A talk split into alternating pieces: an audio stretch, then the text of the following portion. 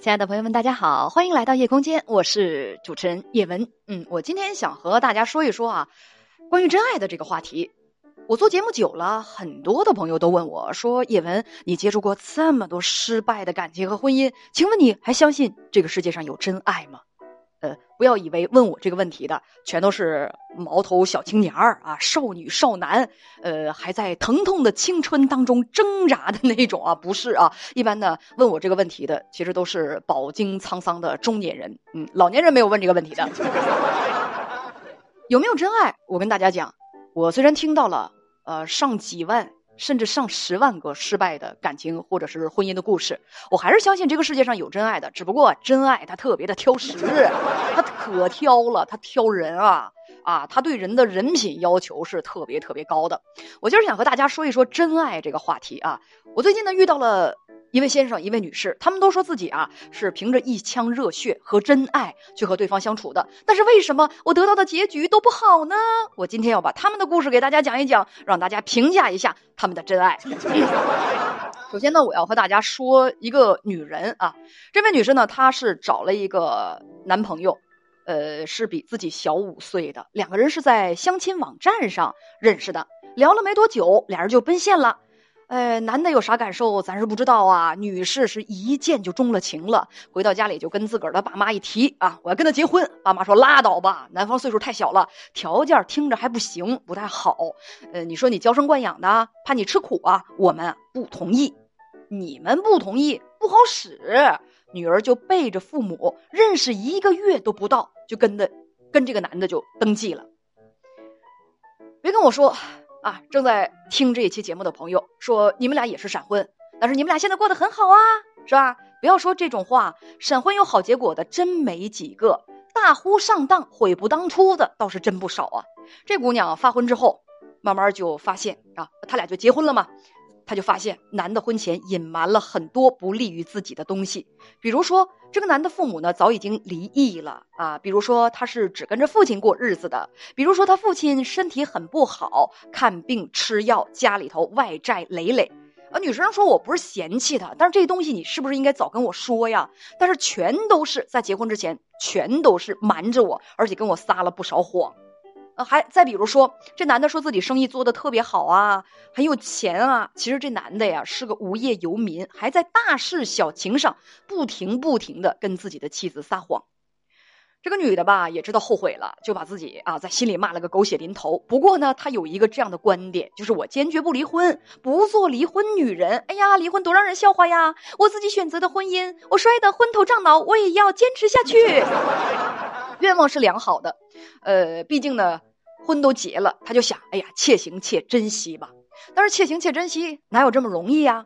男的吧，就要求啊，妻子跟自己表达诚意；女的呢，先是放弃了自己城市的工作啊，她顺应着丈夫的意思，开着自己的车，带着钱来到南方的城市，一切重新开始吧。男的很穷啊，这个要开妻子的车啊，不赚钱嘛，游手好闲的，生活上得给呃妻子拿钱，得给他补贴，还是很不满意啊。他就知道妻子有一些婚前财产啊，就要求妻子把所有的婚前财产全都拿出来。你看我跟我爸爸，我们俩日子过得这么苦，是不是？我现在还没有工作，你拿出你的钱来给我父亲买药，改善一下我们爷儿俩的生活。你口口声声说是真爱我，你怎么能看着你真爱的人这么？受苦呢，我就问这个女士，我说她朝你要多少？呃，女士说，她说最起码几万吧。我就问我说你答应了没有？她说没有，因为她有点警觉了，结婚没几个月，自己放弃的已经很多了。哎呦，这好好多啊，婚前的财产，自己婚前攒的过河钱，要不要拿出来？啊，她就跟她丈夫就拒绝了，说那是我婚前财产，不能拿出来。男的当时就翻脸了，说你这也不是实心实意的跟我过日子吗？不是说真爱吗？真爱就要跟我一条心呢，就得把你的钱都拿出来。你的就是我的吗？那都是咱俩的，你怎么就舍不得呢？你这根本就不是真爱我，不拿钱你就是防着我，就跟我就不是真心过日子，你就是不爱我。这么大一帽子就扣下来了啊！砸的这个女士是头昏眼花的，她就觉得丈夫啊说的不对，但是呢，她就说：“哎，我也不知道从哪儿反驳，他哪儿说的他就不对呢？哎，我就真的就。”很很很，哎呀，我就很想请教一下大家啊！我对他真的是真心的，我不想让他误会我，我是真爱呀，是不是？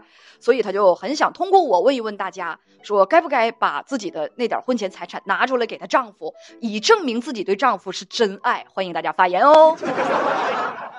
好的啊，这位女士呢就觉得自己，你看我辛辛苦苦的真爱。啊，我辛辛苦苦，我真爱一个人，我为什么没有得到好的结局呢？现在啊，只要我不拿钱，这个男人他就说我不爱他啊。所以说，大家评说一下吧，我该不该把这个钱拿出来啊？这是第一个真爱的案例，很想笑，真爱。你也不想想，人家是不是真爱你？哎，我再说一男的啊，就他说也有真爱啊。这个真爱呢，他其实不是对他妻子，嗯，我觉得是。他说的是对他情人，他呢结婚，这个先生已经是十年了，他有两个孩子。我们俩刚接通电话，刚交流的时候啊，这先生就谈到自己跟妻子说：“我跟我妻子吧，我们俩没有真爱啊，没有感情。他呢不工作，他很懒惰。哎呀，他可不像话了。叶文，你不知道？我说等会儿打住啊，你先打住。呃，您能不能好好说话？你没感情，你跟人结婚没感情？”是不是有人拿枪顶着你脑袋入的洞房啊？没感情，三年抱俩，你妻子不工作，没人帮忙，他没照顾两个孩子吗？他成天是不是也做家务做饭呢？基本上每天你想照顾两个孩子，在做家务做饭，每天都能把自己给累残了，你还说人家懒惰？你长心了没有啊？那 这这整成心眼长歪了，对吧？对我就非常讨厌这种人，出轨什么的。啊，都要先抹黑自己的伴侣，好像自己当初找对象的时候瞎了似的。啊，抹黑自己的伴侣啊，就是让自己的出轨以后的恶行显得合情合理，还理直气壮的。然后这先生就被我噎得半死，估计他心里 一定恨死我了。接着他说话就小心了很多，他告诉我说，他家老大大孩子今年是九岁。呃，接着呢，就像我。猜测的那样，他说他出轨了，而且吧，他出轨呢，他跟我描述的，哎呀，可浪漫了，风花雪月的。他出轨出的是有滋有味、快乐逍遥的。他呢，他是在网上认识他这个情人的，他就跟我说，我跟这个情人之间，也门不瞒你说，我们是真爱。俩人吧，就说很有共同语言啊，跟妻子没有共同语言。这个情人呢，就跟他诉苦，说自己的丈夫对对她不好呀。呃，他也跟情人诉苦，说：“哎呀，我媳妇儿跟我我们没有共同语言啊。”于是两个人就一拍即合，也奔现、滚床单儿。上完床之后一琢磨，这是真爱呀。于是呢，这个男的啊，就跟这个呃情人，他们两个就勾搭成奸。男的在城郊呢，给情人租了个房子，他就跟妻子说：“说我是呃这搞销售的嘛，所以公司最近呢会让我出差很多。”情人呢也找由头跟自己的老公打了一架，撒了个谎，就离家出走了。两个人就这样快乐的在租的这个房子当中同居在了一起。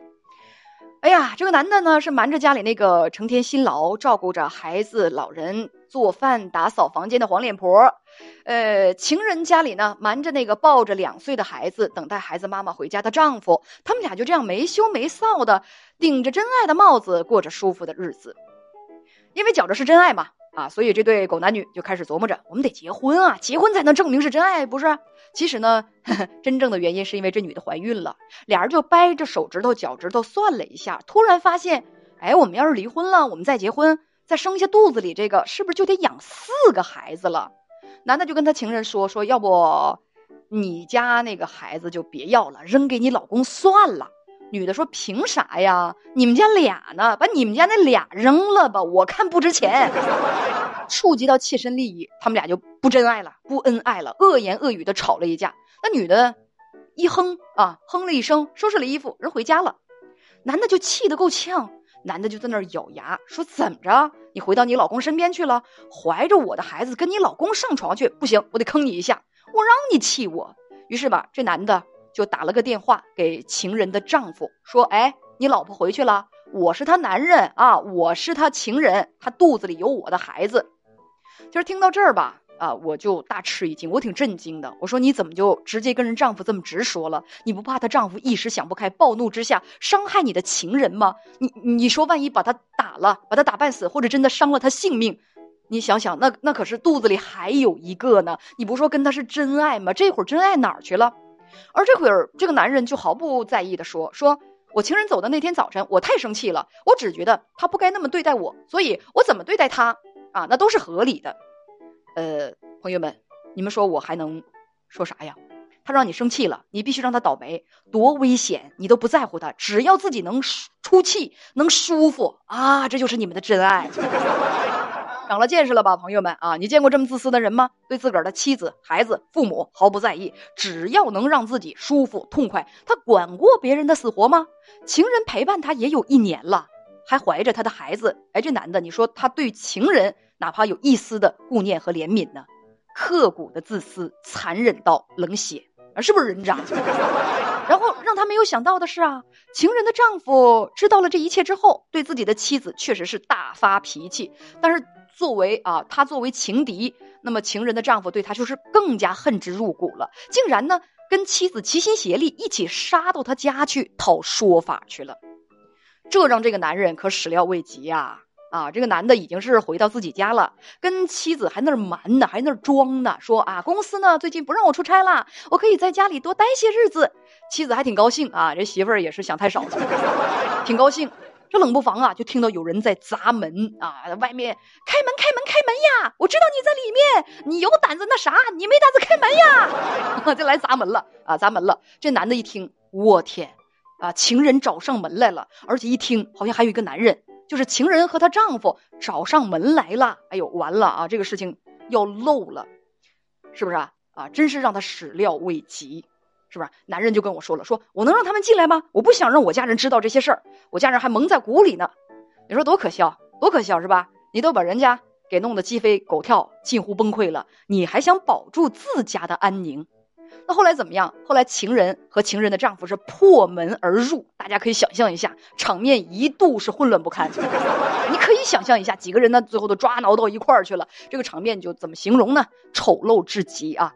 呃，后来呢，派出所的同志就介入调查了，嗯，男人就赔了他情人好几万块钱，打胎还有手术后的这个休养的费用。